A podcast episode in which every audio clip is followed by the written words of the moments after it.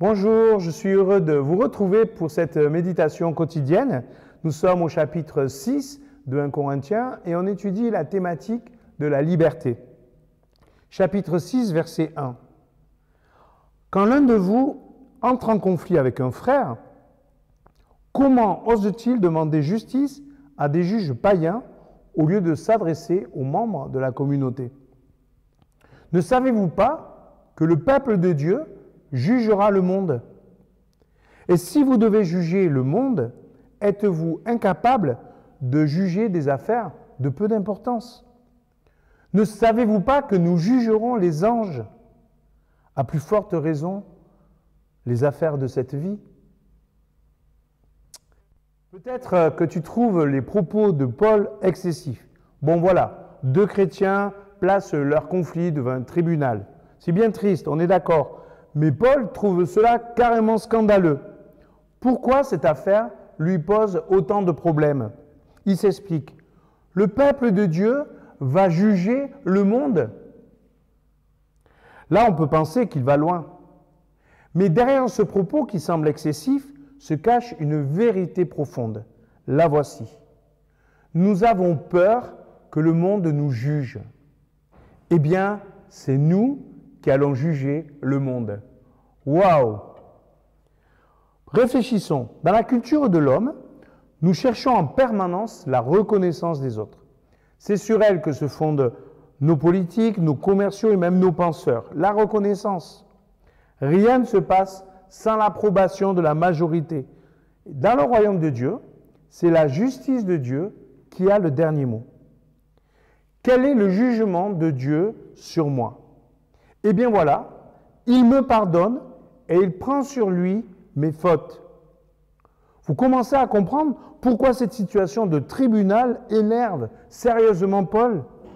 Comment une personne pardonnée devant un tribunal divin peut-elle se présenter devant un tribunal humain pour accuser son frère? Le jugement positif de Jésus à notre égard nous invite à ne plus voir les autres comme des adversaires, mais comme des frères. Nous, passons à côté de ce passage en pensant à un jugement punitif. Mais ce n'est pas celui du Christ sur nous, bien au contraire.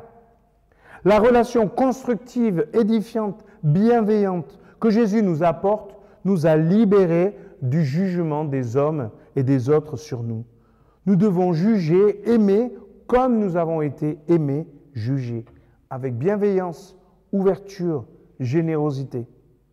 Quand Paul parlera à Philémon d'Onésime, c'est ainsi qu'il négociera.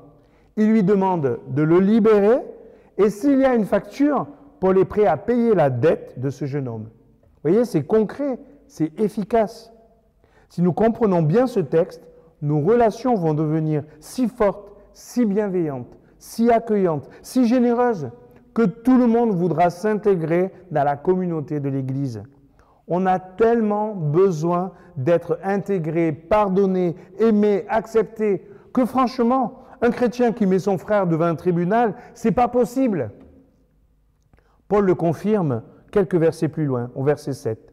Certes, le fait d'avoir des procès entre vous est déjà la preuve de votre complet échec.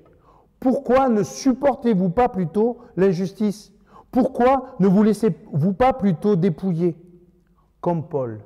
Soyons passionnés par la communion fraternelle. Protégeons-la.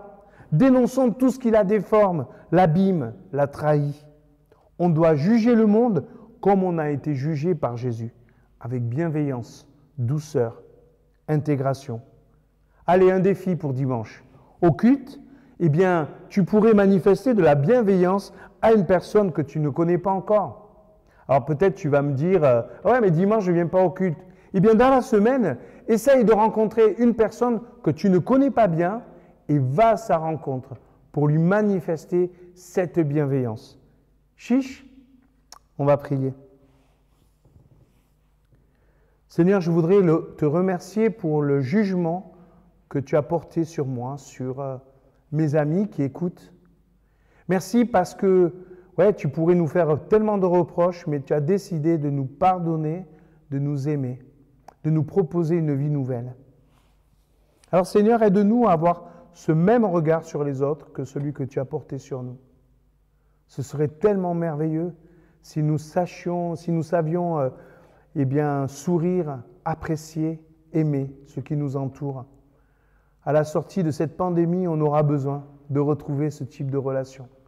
Alors aide-nous à retrouver, à retrouver la reconnaissance de ce jugement magnifique que tu as sur nous, un jugement qui ne tient pas compte de nos fautes, mais qui tient compte de ta grâce. Merci Seigneur pour ta grâce. Amen. Passe euh, une bonne journée, que le Seigneur te bénisse et t'accompagne.